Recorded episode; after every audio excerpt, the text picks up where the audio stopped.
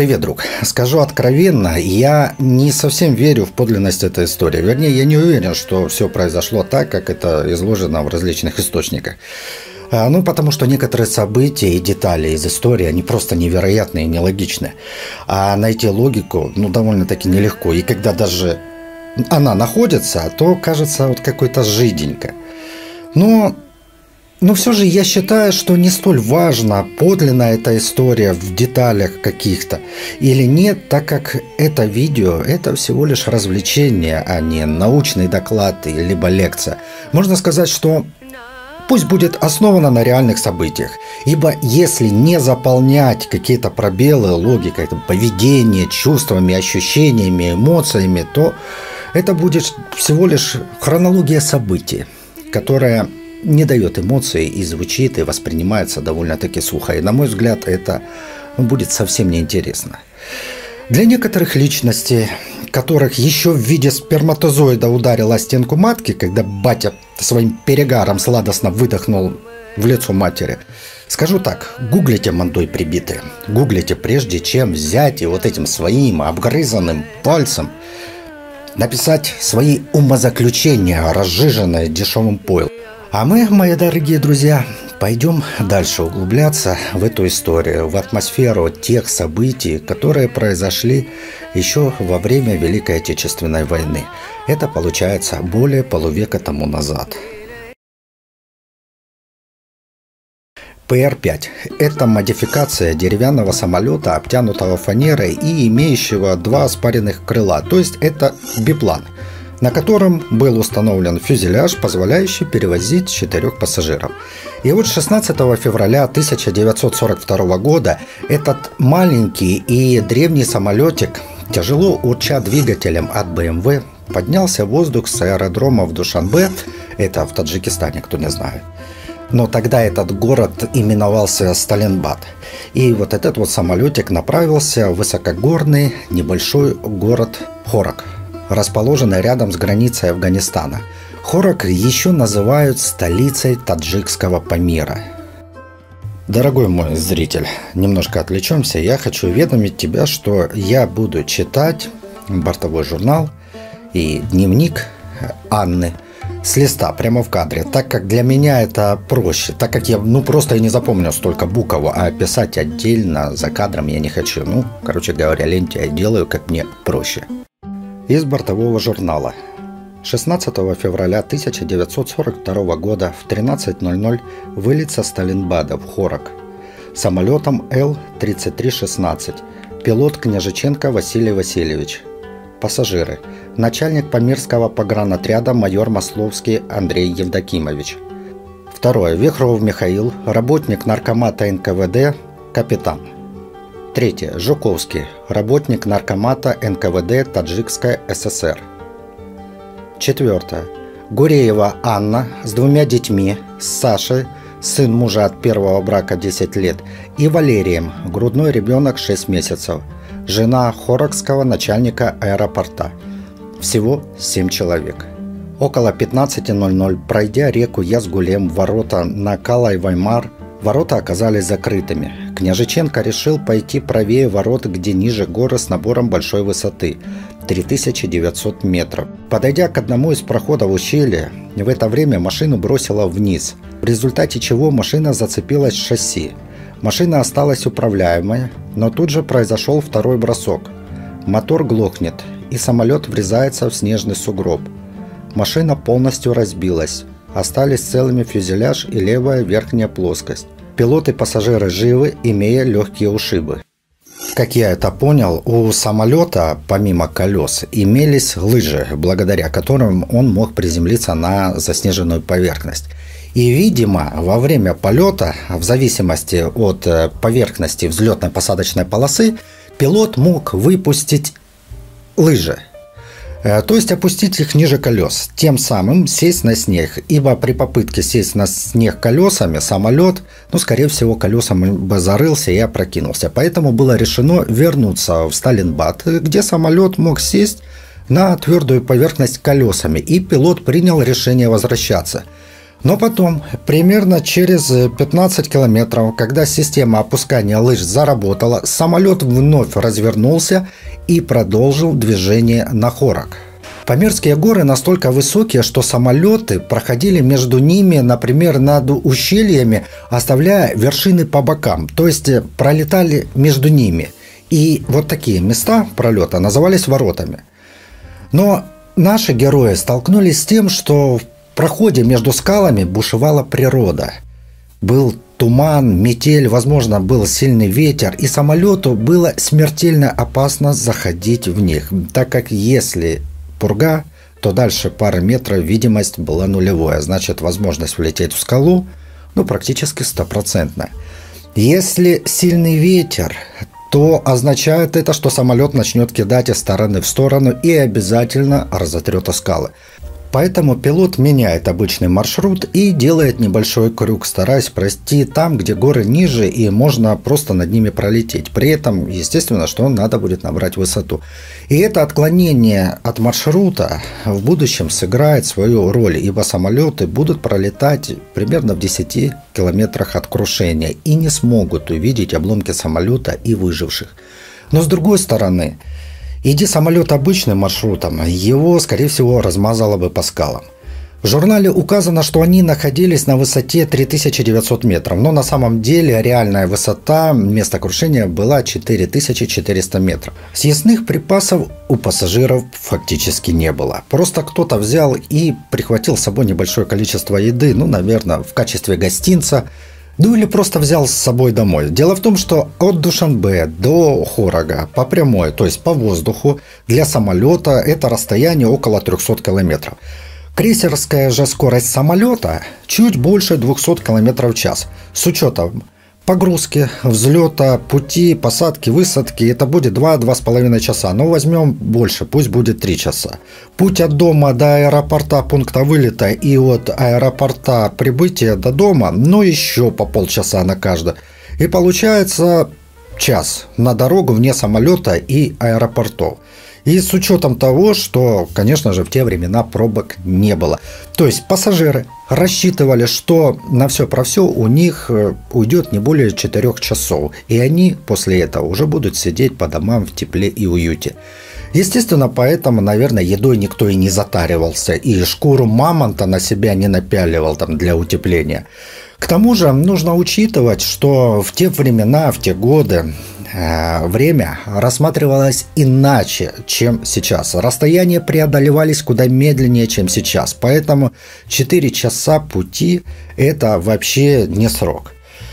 С маленькими детьми Тогда не сюксюкались, как сейчас. Никакой тебе комнаты матери, ребенка. Жрать захотел, а сиську дать мамка не может. Палец запихнула в рот и пущай сосет. Ну или не палец, а там шнурок от ботинка или портянка. Никаких подгузников. Обсикался, ну, наверное, вот так вот в окно машины или самолета высунули, ветром обдуло, обсох и опять спать, посасывая портянку. Никаких там мази, присыпок влажных полотенец, теплой водички, тех же памперсов. Обгадился, та же процедура. В окно, ветром обдуло, высохло, само отпало. Вообще, тогда ребенок, эм, как полноценный человек и потенциальный кормилец, рассматривался тогда, когда он, наверное, дожил до времени волос под мышками. Поэтому и рожали много, так как часть могут волки сожрать, часть раком на корм пойдут, э, часть еще от чего-нибудь крякнет. И вообще часто ведь рожали не в роддомах, а там, где прихватило, и без обезболивающих, ну, прямо на поле. Выпал орет где-нибудь на грядке в капусте. Отсюда вот и появилось, что выражение в капусте нашли. Это я к тому, что, понятное дело, что я утрирую, но это я к тому, что в те времена условия были жесткие. И дети рождались, росли, воспитывались в довольно-таки жестких условиях. Пускаться в путь на телеге при наличии грудничка было вполне нормальным и обычным делом. Наличие грудного ребенка в те времена рассматривалось вообще не так, как сейчас, будто там все ей должны. Тогда все выживали как могли, и у всех были свои заботы. И если было время и силы помочь мамашке с ребенком, то помогали. А если не было, то нет, так как своих там несколько голов птенцов сидят на печке и клювы свои подкрывали в ожидании пищи. Самолет лежал в снегу, разбросав свои останки на несколько сот метров по ходу движения. Тот страх, который мгновенно окутал людей в момент крушения, начал постепенно отступать. Все казались живы, подвигав руками и ногами, стало понятно, что серьезных повреждений в виде переломов ни у кого не было. Все начали улыбаться, как-то комментировать происшествие, шутить. Однако через несколько минут все взрослые начали понимать, что то падение самолета, которое они чудесным образом пережили, не получив серьезных повреждений, возможно, было не самое опасное и не самое страшное. Самое страшное, скорее всего, будет еще впереди. Поэтому без шуток и улыбок все начали усматриваться в горы, будто пытаясь взглядом пробить толщу снежного покрова и протиснуться между снежинками, которые, подталкиваемые ветром, целились в лицо, будто чья-то белая и холодная рука старалась закрыть глаза, ослепляя беспорядочными кристаллическими хлопьями.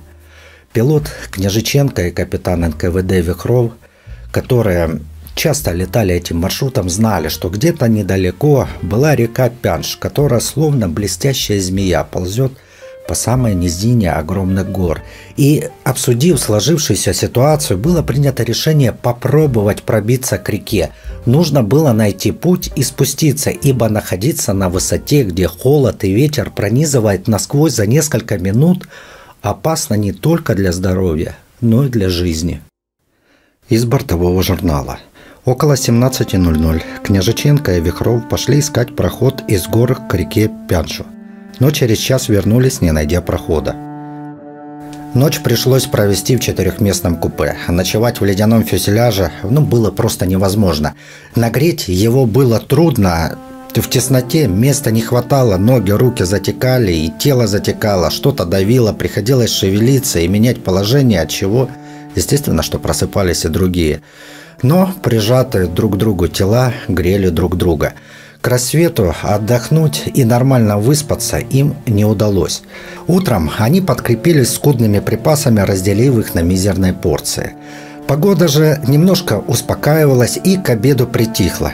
И около двух пополудни потерпевшие крушение увидели самолет, летевший над рекой Пянж из Хорога в Сталинбад, ну, он же Душанбе. Этот самолет летел правее от них, примерно в 10 километрах. Сначала люди обрадовались и подумали о том, что этот самолет ищет их, ну или их место падения. Но самолет шел ровно, что могло означать, либо он вовсе их не ищет, либо послан по маршруту по их душе. И он просто проскакивает маршрут, пока погода опять не испортилась, так как небо снова начало затягиваться свинцовым покрывалом. И пилот Княжиченко и капитан Вихров решили не терять время и поискать путь к реке, рассудив так, что если место крушения найдут спасатели, то они услышат и успеют вернуться. А если не найдут, то возможно, что получится отыскать проход к реке. Хочу заметить, что в те времена вертолетов не существовало. Были только экспериментальные образцы. Массовое же серийное производство вертолетов было запущено аж в 50-х годах, то есть через 10 лет после вот этой вот истории. А значит, что даже если найдут место крушения и людей, то смогут на них только лишь посмотреть сверху, помахать руками. То есть забрать людей возможности не было. Ну, максимум можно было там сбросить припасы и одежду, стараясь никого не прибить тюком. И из этого становится понятно, что спасательная экспедиция будет двигаться пешим ходом по наиболее простому маршруту, то есть по берегу реки или по льду, если она замерзла. Был еще один шанс. Если на реке лед, то самолет, возможно, сможет на него сесть и забрать выживших после крушения. В любом случае, самым разумным и логичным было искать проход к реке и двигаться навстречу спасателям, если они уже выдвинулись. К тому же, возле реки температура должна быть повыше, а ветра не такие сильные. К тому же, пилот конечно же, наверное, я так думаю, прекрасно знал, что в феврале 41 года самолет Р-5, то есть фактически такой же, только не такой модификации, потерпел аварию, не дотянув 30 метров до перевальной точки. При аварии летчик получил травму, перелом обеих ног. Через несколько дней он увидел пролетающий мимо самолет и дал сигнал бедствия дымом. То есть он взял и сжег вот этот деревянный самолетик. И через 10 дней, через 10 дней пилот был снят с места аварии в село Рушан. Ноги его тогда сильно были обморожены, и для спасения жизни ему даже пришлось ампутировать обе ноги. А это село Рушан находится а, примерно в 50 километрах от э, города Хорок. То есть э, теперь мне и вам, зрители, становится понятно, почему было принято решение найти путь к реке. То есть ну, фактически выдвинуться навстречу, чтобы сократить время вот этой спасательной операции. Э, к тому, что ампутация из-за обморожения произошла, говорит о том, что в горах довольно-таки холодно, и особенно в ночное время. Поэтому пилот и капитан выдвинулись на поиски прохода, но в темноте они уже вернулись назад. Оказалось, что самолет упал практически на краю ледника, а ледник заканчивался обрывом.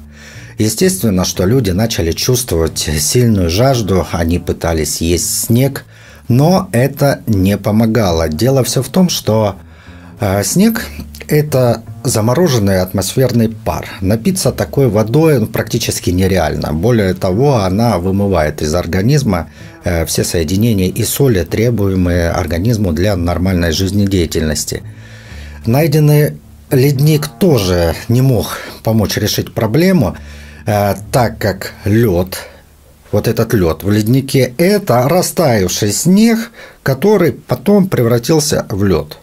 Из бортового журнала 19 февраля. После скромного завтрака, несмотря на плохую погоду, Княжиченко и Вихров проходят километров 6 до ущелья. Проход оказался невозможным. Возвращаются обратно, крайне усталыми. Глубокий снег по грудь. Высота 3900 метров.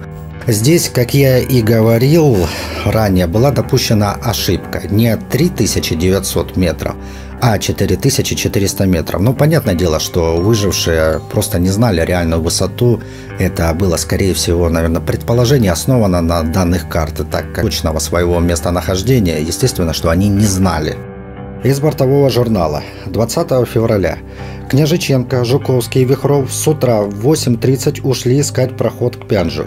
И при преодолении перевала вблизи места аварии Жуковский упал вместе со снежными и частично каменным обвалом вниз, около тысячи метров, сильно ушиб правое колено. До самолета прибыл самостоятельно, где сделана была перевязка – Княжиченко и Вихров также возвратились к самолету, попили понемногу воды, сыграли в детское Сашино домино и начали проводить пятую мучительную ночь без сна и отдыха, не говоря о пище и воде. Сидели друг у друга на коленях в четырехместном купе.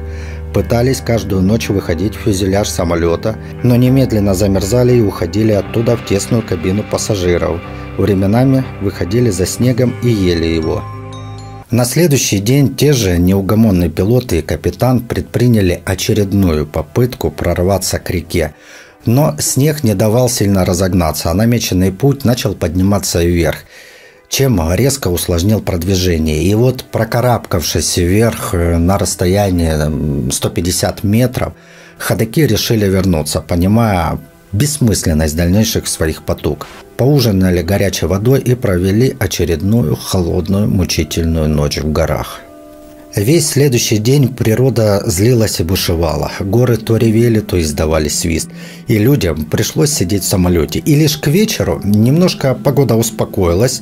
И вот к 20 часам кому-то послышалось три выстрела. Княжиченко выскочил наружу и сделал три выстрела в ответ – но ничего не произошло.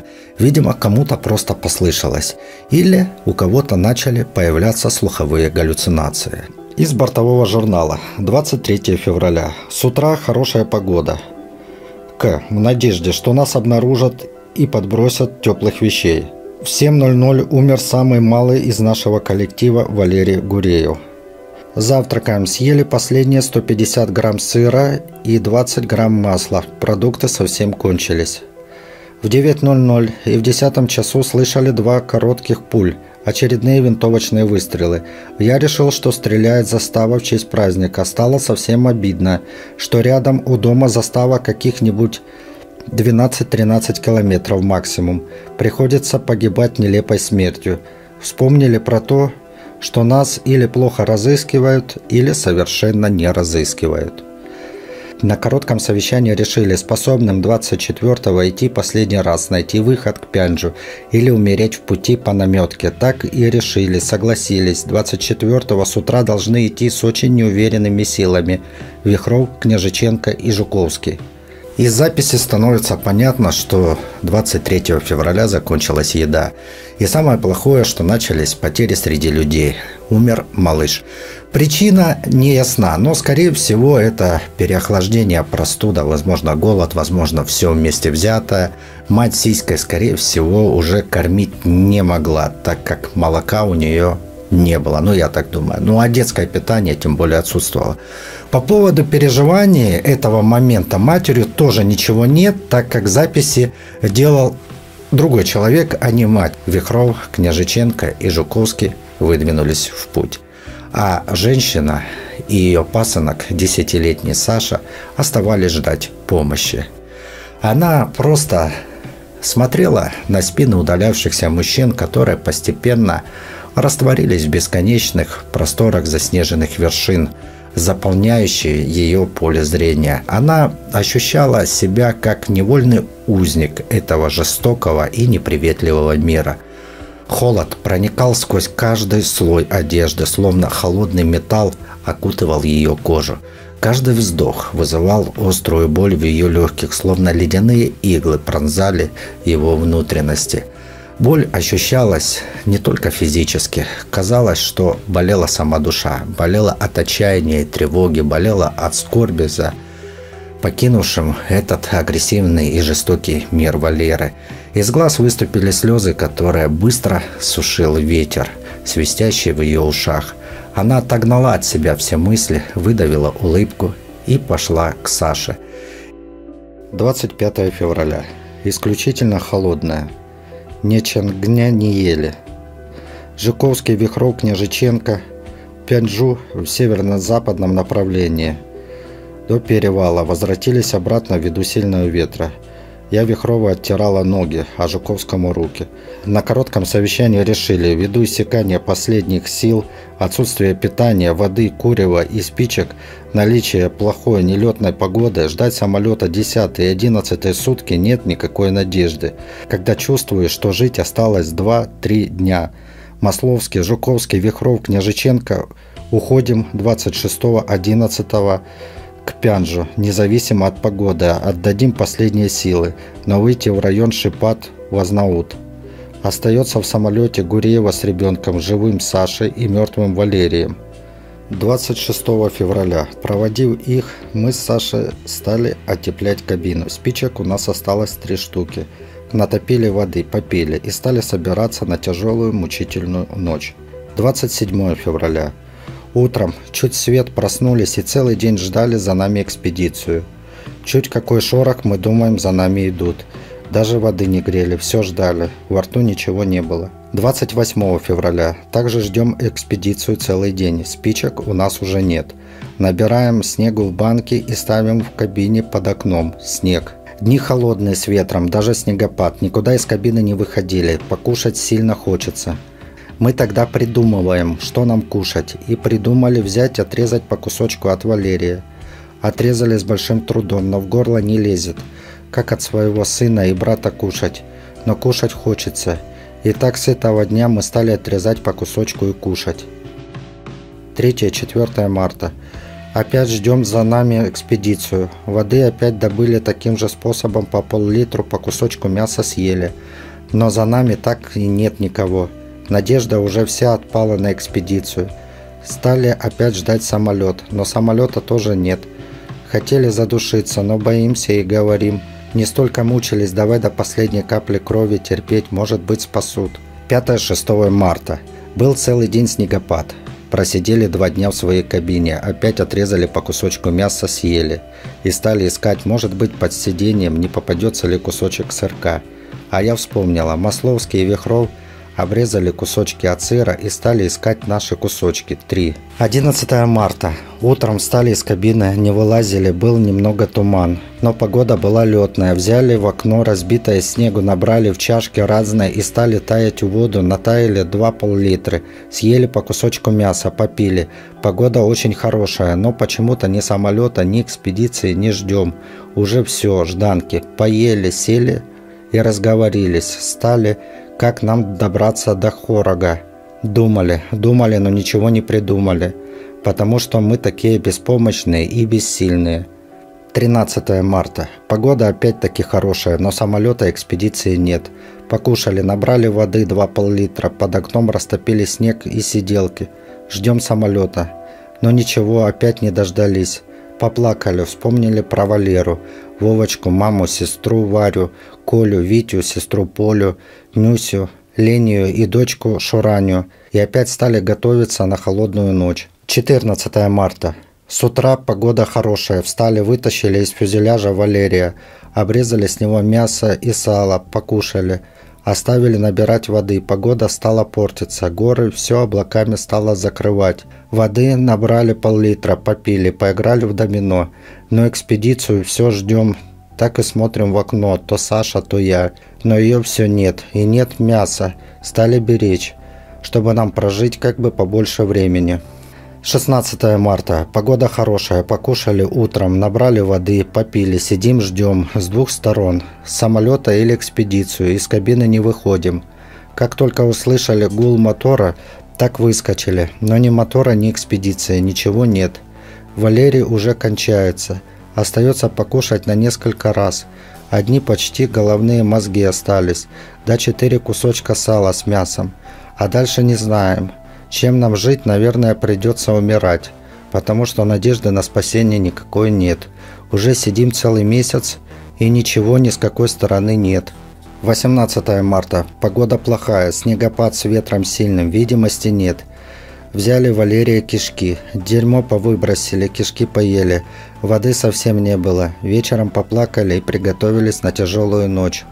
Ночь была исключительно холодная, даже глаз не сомкнули дожидались быстрее бы утра. Утром часов до десяти не могли даже нос показать, сидели в крючках и ждали, пока окна оттают. Погода исключительно хорошая, ждем самолет. Двери кабины еле открыли, вылезли. Самолет очистили, хотя он был и мало занесен. Легли на плоскость, было очень тепло. Мы хоть с Сашей вытянулись и часов до трех дня могли отдохнуть. Потом подул ветерок, мы кое-как залезли в кабину и стали утеплять и собирать. Воды набрали пол-литра, наложили в чашечку маленькую мозгов, полили мазью от обжога, поели, запили водой. Солнце взошло и стали готовиться на такую холодную ночь. В этот день Анна и Саша написали письма и послания родным. Если Саша просто передавал привет и упрекал папу, то в письме Анны мужу читается – ее неверие в то, что они спасутся, чувствуется какая-то обреченность. Здравствуй, папа и Вова. Шлю я горячий привет. Куреев, папа, мы с мама уже голодуем целый месяц и сели Валерия. Папа, чего что ты даже не мог оставить самолет и нас искать? Здравствуйте, Коля и Витя и тетя Варя. Шлю я вам горячий привет. Желаю всего хорошего. Бабушка, намоли нам Богу, чтобы нас из этой берлоги вытащили. Здравствуй, тетя Паш, Леня и Нюра, и Шурина, шлю вам горячий привет. Желаю всего хорошего.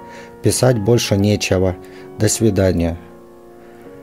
Мой супруги Гурею, прощай, мой друг, мы с тобой больше уже не встретимся. Да, и руки не пожмем, твое сердце на воле, но счастья не сыщешь такой. Ваня, милый, сидим уже целый месяц, ни с какой стороны и не летят, и не идут. Валерий у нас скончался 24 февраля в 7 часов утра. 28 февраля Масловский, Княжиченко и Вихров ушли от нас искать кишлаки. У нас надежда была на них. Они нам сказали, как доберемся, так за вами пошлем. Ваня, если они выбрались, то скажи от моего имени сволочи. Они не могли послать за нами. Я еще говорила, что вы доберетесь, а про нас забудете. Ваня, проводили мы их кушать, очень хочется нам с Сашей, решили кушать Валерия. 17 марта его уже кончаем.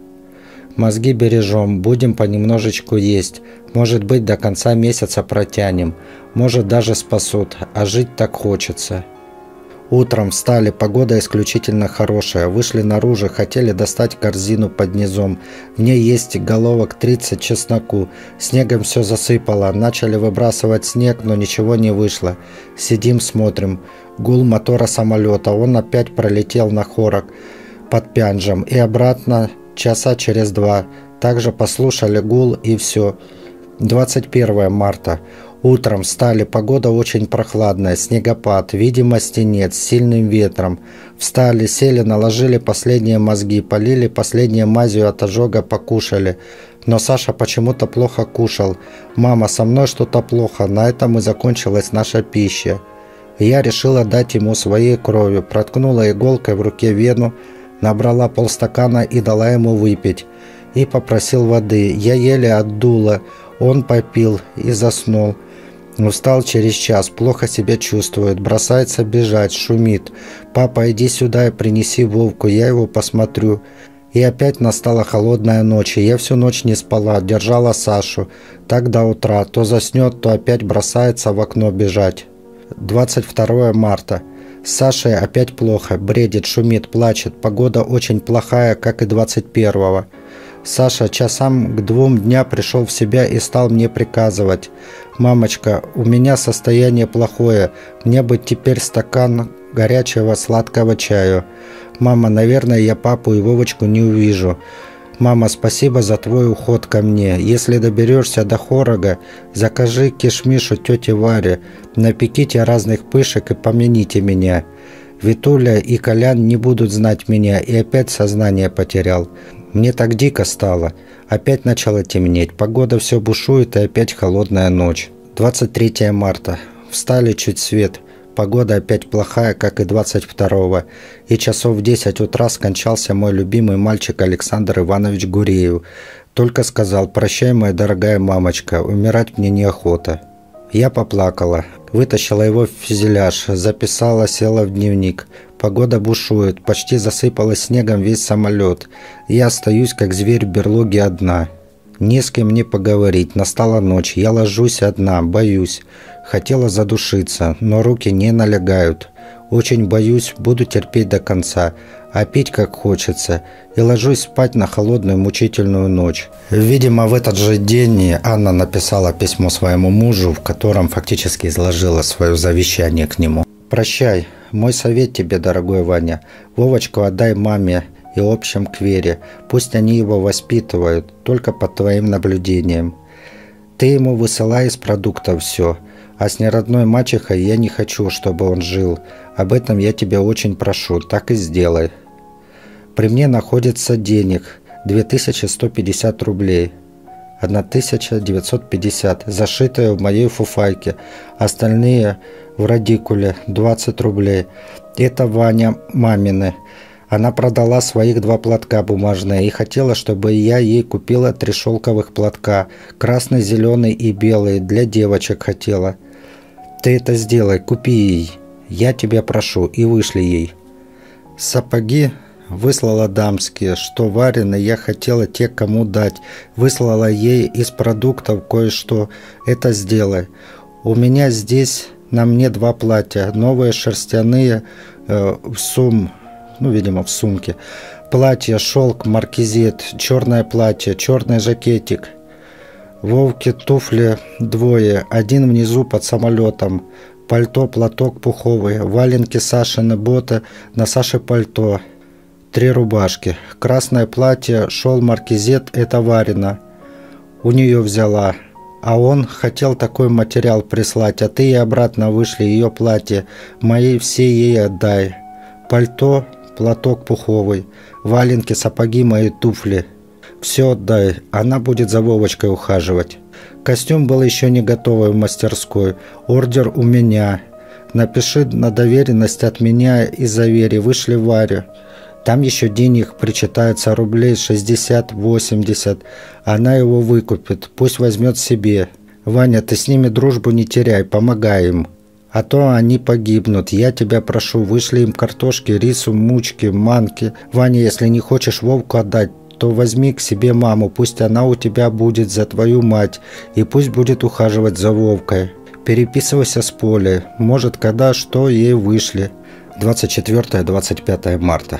Погода все бушует, сильный снегопад, большой ураган. Пить сильно хочется, во рту все посмякло.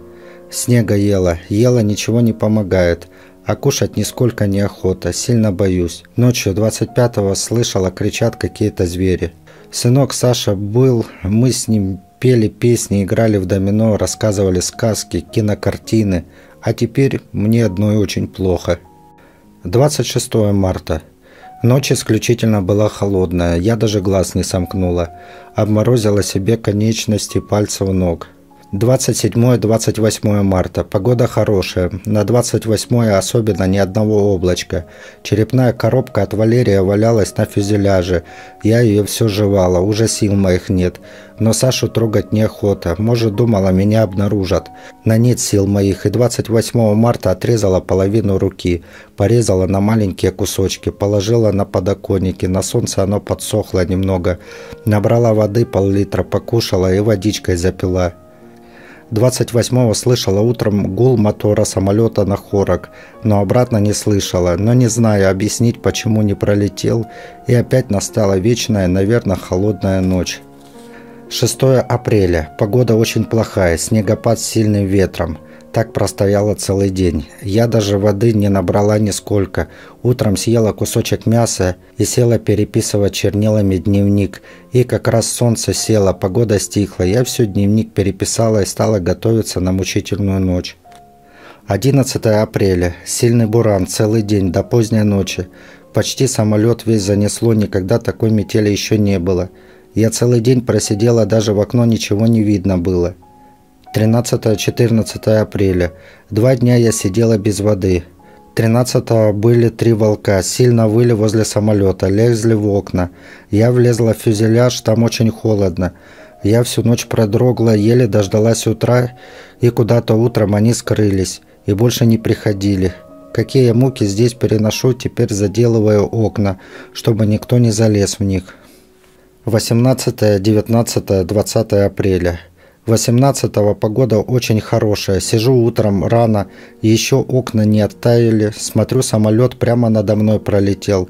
Я даже не успела повернуться. Сидел из-за плохой погоды. Не может быть, чтобы со Сталинбада.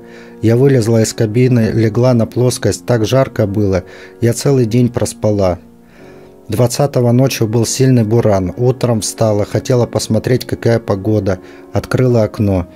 Но меня так занесло снегом, весь самолет выше окон, и так не знаю, хорошая погода или нет. Сижу заваленной снегами, так плохо.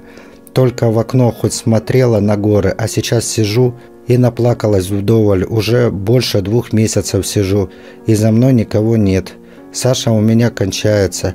Остались одни мозги. Он же такой худой, в нем почти одни кости. И стала готовиться на холодную ночь. 21 апреля. Встала, хотела откопаться, но никак нельзя, снегу сильно много, как будто погода хорошая, пить сильно хочется. Думаю, что дня через два снег сядет и откопаться. Не знаю, как до конца месяца мне хватит Сашиных мозгов, а потом, не знаю, придется умирать. Я решила резать себя и кушать, все равно умирать. Уже через день стала кушать, уже вечер, стала готовиться на ночь. Ночь была исключительно холодная. Утром встала, погода очень хорошая, даже на небе ни одного облачка нет.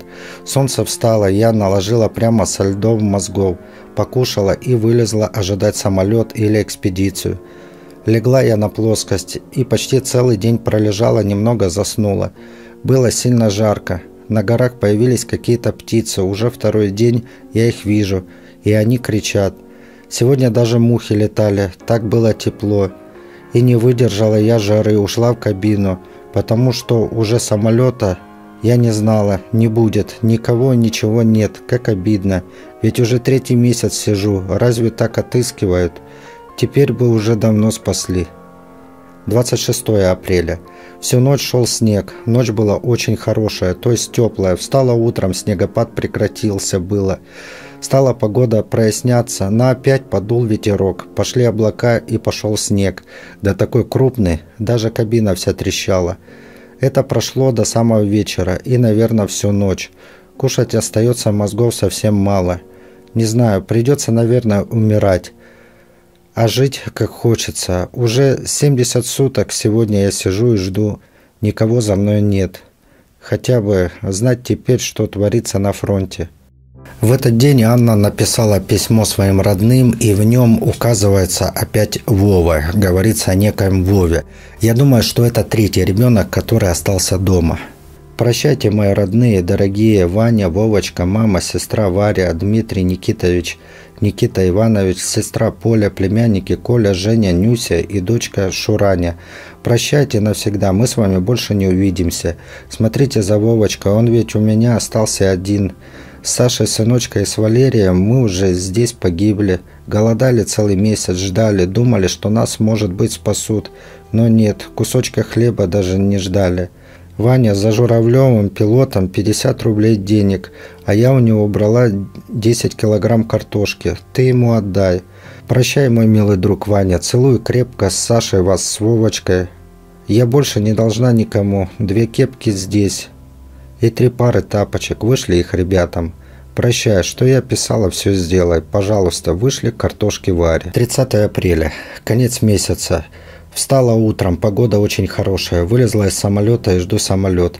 Не приходит, и полчаса. Слышу, летит, но опять пролетел. Где-то подал голосочек мне и все.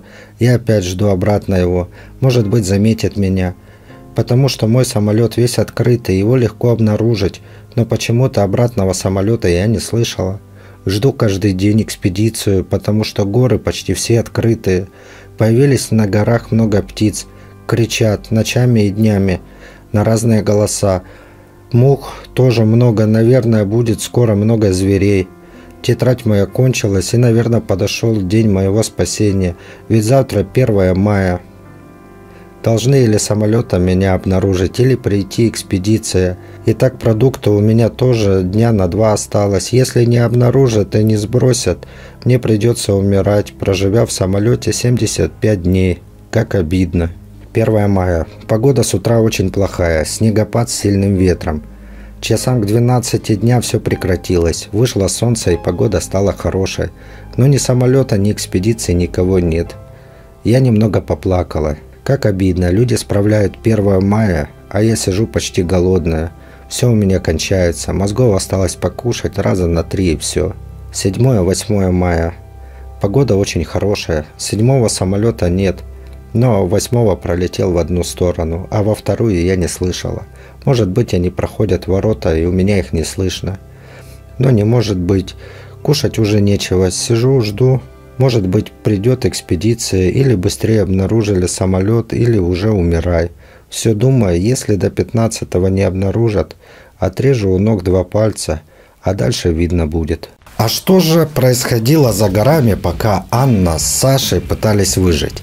Из четырех человек, которые оставили женщину и десятилетнего мальчишку у самолета ждать помощи, всего три рыла через несколько дней добрались до кишлака Матраун, где их подобрали местные жители и переправили в Хорок. Там Масловскому и Вихрову ампутировали отмороженные ноги, а княжиченко же повезло.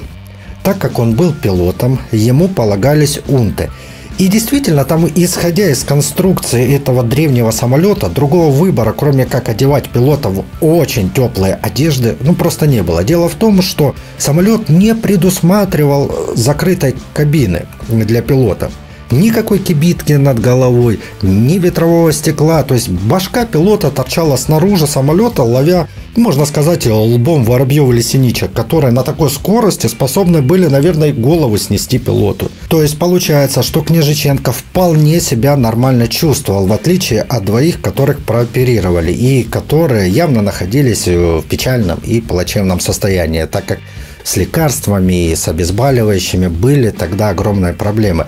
Э, дело все в том, что большинство медицинских препаратов и прочая фарма, а также инструментов, это все они остались на оккупированной территории и достались немцам. Во всей стране тогда чувствовалась огромная нехватка лекарств. А фарма, которая штамповалась на заводах, которые находились в тылу, была очень низкого качества. Потому что тогда старались брать не качеством, а количеством. Пусть даже не качественное, но достанется а, большему количеству нуждающихся, чем качественное, но единицам. Вихров же лежал на больничной кровати, обмотанный белыми простынями, являющимися символом его потери. Взгляд его был измученным и тусклым, отражая исходящую от него беспомощность и отчаяние. Его укороченные ноги, обмотанные бинтами, пытались скрыть раны и свидетельствовали о том, что он уже не будет ходить как раньше – Тревога и горечь наполняли его сердце, ощущение потери проникало в каждую клетку его существа. Он, он по-прежнему ощущал боль, как будто его ноги все еще были там, где они должны были быть. Такая резкая переменная реальность шокировала его, заставляя задумываться вопросами о будущем и о том, какая как его жизнь и как она изменилась навсегда.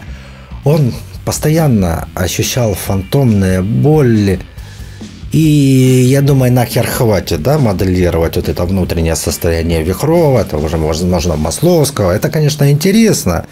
Как бы он не переживал там и не мучился, и совесть его, видимо, все-таки не мучила. Ни его, ни Масловского, и ни здорового Княжиченко. Это я к тому, что никто из спасшихся не сказал, что у самолета остались ждать помощи женщина и десятилетний мальчишка. Местные же сообщили уже позднее, что если бы они знали, то они бы организовали бы экспедицию за ними – и я могу понять, что двум ампутантам было, возможно, не до нее, то есть не до женщины, и не до мальчишки из-за боли, пережитого, из-за того, что лекарств не было, не обезболивали нормально. Возможно, они там мучились. Но штопанный вот этот, который самолетом решил толкнуть горы, находился в вполне нормальном состоянии. Почему же он не сообщил, что там в холодных горах, на огромной высоте, без еды и без теплых вещей ждут спасения два человека? Я не знаю. В некоторых источниках пишут, что троица сказала, что женщина и мальчик погибли. Хорошо, я допускаю, что такое могло быть. Так как, э, исходя из обстоятельств, то думать так можно было. Но думать, блядь, это одно – а точно знать – это другое. Что мешало сообщить о том, что остались там двое живых, но, по крайней мере, на тот момент оставалось? Логика пилота ясна, наверное, мне. То, что он не хотел топать назад, но я думаю, вряд ли бы его начали назад тащить.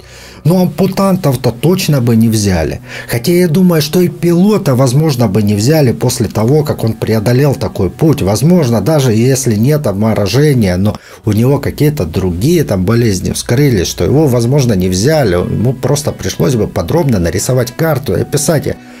Я не понимаю, почему они и пилот, и те двое ампутантов просто не сообщили, не сказали правду. И получается, что пока вот эти трое наедали себе хлебальники, кому-то пришлось питаться своими детьми. И тут вдруг от Молотова в начале мая 42 года в Душанбинское управление гражданской авиации пришла шифрограмма, которая предписывала найти все разбившиеся до этого времени самолеты Р-5 и снять с них двигатели и отправить в ВВС, то есть военно-воздушные силы. И прилетевшей поисковой экспедиции пилот Княжиченко сообщил примерные координаты падения самолета, и экспедиция отправилась на его поиски. И к ней тогда уже присоединился и Иван Гуреев, который хотел забрать тела и похоронить их по-человечески – и на пути экспедиция наткнулась на тело Жуковского, который по пути к кишлаку сорвался в пропасть. Милиционер лежал у реки, а вокруг россыпью лежали пистолетные гильзы. В обойме ТТ не было ни одного патрона. Впоследствии коллеги Жуковского выдавили из троицы правду. Оказалось, что эта троица бросила товарища, а он стрелял, зовя их на помощь. Но его никто не дождался, и за ним никто не вернулся. И вот на третьи сутки экспедиция достигла места, описанного Княжиченко. Однако там самолета не было. И только перевалив до северную часть горы через хребет, несколько десятков человек увидели невероятное. Метрах в 30 от них на самолете сидела Анна, вернее скелет, обтянутый кожей с пустыми глазами. И женщина повернула голову, и оцепеневшие мужчины в мертвенной тишине ясно услышали вопрос. «Ваня, ты, наверное, уже женился?» Мужики заледенели еще больше, так как Гуреев месяц назад и в самом деле женился. И он задал вопрос. «Где сын?» «Саша, где?» «А вот он», — ответила Анна и указала на лежащий рядом череп. А вот такая вот история, печальная, показывающая, что человек может выжить даже в самой трудной ситуации. Ну а дальше уголовное дело, ампутантов в тюрьму, а двуногого в штрафбат, на фронт, где он ценой своей жизни искупил свою вину. Анну отправили в психушку, она там пробыла несколько месяцев, после чего врачи дали заключение о том, что никаких психических заболеваний не выявлено и отпустили ее. Можно сказать, после выздоровления она работала медсестрой в больнице, и в конце 70-х годов ее живую и здоровую видели в городе Душанбе. Многие сейчас начнут критиковать женщину, да как так можно, как можно скушать человека, скушать своих детей, особенно вот этим морализаторством – занимаются довольно тучные люди. Дамы и господа, побойтесь Бога, вы и день без еды прожить-то не можете, иначе не наели б себе такие мощи. От вас бы, наверное, и те трое б не ушли, были бы переварены и в виде кучки воняли бы где-нибудь на скалах. Окститесь. Ну, а если серьезно, то я вообще задумывался, как я бы себя повел, и честно скажу, сидя в тепле, недалеко от холодильника, а под окном магазин, я склонен к тому, что я бы не смог, не смог бы есть. Но попав в такую ситуацию, может многое измениться, в том числе и моральные принципы. Теперь по поводу того, что мне в этой истории показалось странным. Ну, первое, во многих источниках сообщается, что у самолета не выдвинулось шасси. Так вот, исходя из документа, то проблема с шасси была у самолета той же модели, только за два дня до вот этой вот катастрофы, до катастрофы с нашими героями. Из-за того, что самолет садился на одну лыжу и на одно колесо, он опрокинулся. Но произошло это на аэродроме. В другом источнике рассказывается об экспедиции, которая в 90-х годах забирала двигатель самолета. И там указано, что на месте падения была обнаружена рама, на которой были лыжи, которые, правда, были сожжены. Получается, что проблем с шасси не было, а пилот просто решил срезать путь и не лететь над рекой Пянш, а сократить через горы путь, подняв над ними, над горами самолет – но из-за отвратительных погодных условий он не справился с управлением и допустил падение самолета. По поводу же Ивана Гуреева, мужа Анны, я могу поставить под сомнение его вот эту вот женитьбу, о которой сообщается практически во всех источниках. Дело в том, что Таджикистан был далеко в тылу, и проблем с регистрацией брака не было. А значит, он смог бы жениться только после того, как он бы развелся, то есть ему пришлось бы расторгнуть предыдущий брак. А значит, надо было признать супругу Анну умершей.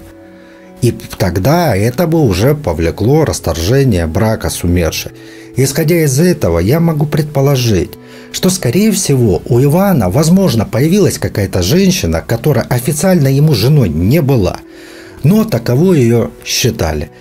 Или может быть, вообще оболгали мужика вот так вот, блядь, для пущего драматизма. И я скорее поверю в то, что оболгали, так как в те времена частые смены полового партнера осуждались, а Иван Гуреев был начальником аэропорта, а значит, человек партийный, а значит, очень внимательно берегущий свой моральный облик. Понятно, что это было далеко от Москвы. Понятно, что не факт. Э, то, что я на это ссылаюсь, что это не факт. Что мог и куролесить, понятно. Но все равно, мне кажется, что никакой женитьбы не было. А причина, что жизнь с Анной не сложилась, так вы сами попробуйте поживите с человеком, который питался твоими детьми. Ну и своими, соответственно. Скорее всего, в этом и причина, так как смотришь на человека и видишь, как он маленькие пальчики отправляет себе в желудок. Но а Анна, естественно, не могла бы забыть, что муж ее не искал, и что ей пришлось есть, чтобы выжить. А у него, безусловно, была возможность ее искать. Ресурсы и связи у него были. Договориться с пилотами, чтобы те, возможно, не прям искали.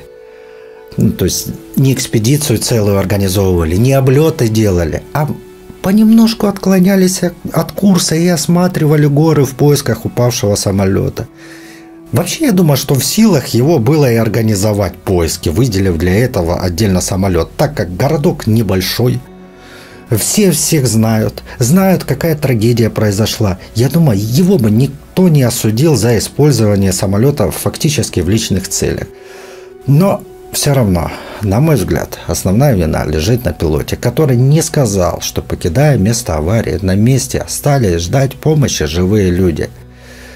И вообще вот эта вот история, она всплыла в 90-х годах а, в газете, по-моему, в газете «Труд». А в то время даже в официальных и серьезных изданиях печатали как преувеличение, так и откровенную ложь. Времена были такие, что деньги решали все. А чем больше читателей будет у газеты, в принципе, как и сейчас, тем больше денег получат. И не важно, чем пахнут эти деньги. Гадалками, экстрасенсами, гордоновскими пирамидками. Все равно. Впрочем, такое сейчас есть, но в гораздо больших размерах тогда было. Хотя, если сейчас Кремля закажут, то Светлоликий вдруг превратится в прямого потомка Христа или пророка Мухаммеда. Быстро соберут экспертов, сделают экспертизы, проведут, промоют мозги так, что многие поверят в истину, о которой ему расскажут с экрана. Аминь. Но есть кое-что, на что нельзя не обратить внимание. Коммунистическая партия очень следила за моральным обликом советского человека, поэтому вполне возможно, что дело, в котором фигурирует каннибализм, естественно, засекретили, дабы журналисты не особо сильно начинали об этом писать, дабы советский человек не знал о том, что такое может происходить. А потом Советский Союз распался, и часть секретки рассекретили, а часть просто стала публичной, формально оставаясь засекреченной. И еще для знающих людей вопрос. Как долго можно употреблять талую воду из снега? Сколько протянет организм на такой воде? Ну и, наверное, последнее об Анне Гуреевой. С мужем Иваном она жить не смогла и не стала – а через несколько лет Ивана по частям нашли на отмелях реки Пянш. Естественно, что он разобрался на части не по своей воле. Чьих рук это было дело, установить не удалось. А Анна же после окончания Великой Отечественной войны, убегая от своего прошлого, переехала в Ленинград, а там познакомилась с неким, с неким Валерием Соколовым. Но при знакомстве она уже сменила имя. Имя было у нее уже Людмила, а не Анна. То есть она избавилась даже от имени. А после замужества взяла фамилию мужа и стала Людмилой Соколовой. А спустя несколько лет, 9 июля 1956 года, у пары родился мальчик, которого назвали Олегом. И Олег довольно хорошо учился и имел тягу к истории и особенно к личности Наполеона. Ну а в ноябре 2019 года об этом Олеге Соколове Узнали все, он прославился на всю страну. Его физиономию показывали по всем каналам. Ну а дальше а дальше я думаю, что вы поняли, что это, конечно же, придуманный мной фейк. Я так подумал, другим можно, да, там, сочинять, добавлять, а что мне нельзя? Но, конечно, если так хорошо продумать было бы, возможно, он, оно бы и выглядело как правда. Ну, а сейчас это явный фейк. Но хотя некоторые, возможно, и приняли бы это за чистую монету. То, что Олег Соколов – это сын Анны Гуреевой. Нет, мой милый Тугодум, не сын он ей. И вообще, учитесь проверять информацию. Если True Crime вы воспринимаете как документальный фильм, то проверяйте информацию. А если для вас это развлечение, то вообще похрен, что это за история, лишь бы было интересно, лишь бы она давала эмоции. Ну, на этом все. Конкретно, что касается истории, то я не знаю, подлинная она или нет, но даже если нет, то это вообще неплохой такой художественный вымысел. Правда, можно было, конечно, добавить побольше драмы, там, сделать протокол допросов и прочее, хотя возможно, что в газете просто не хватало места, поэтому статья была ограничена. В любом случае, эта история заставляет переживать и эмоционально дергает. Ну и в конце, если забыл подписаться, то подпишись. Если понравилась история, то ставь лайк. Запиши свои мысли по истории в комментарии, а я его почитаю. На этом все.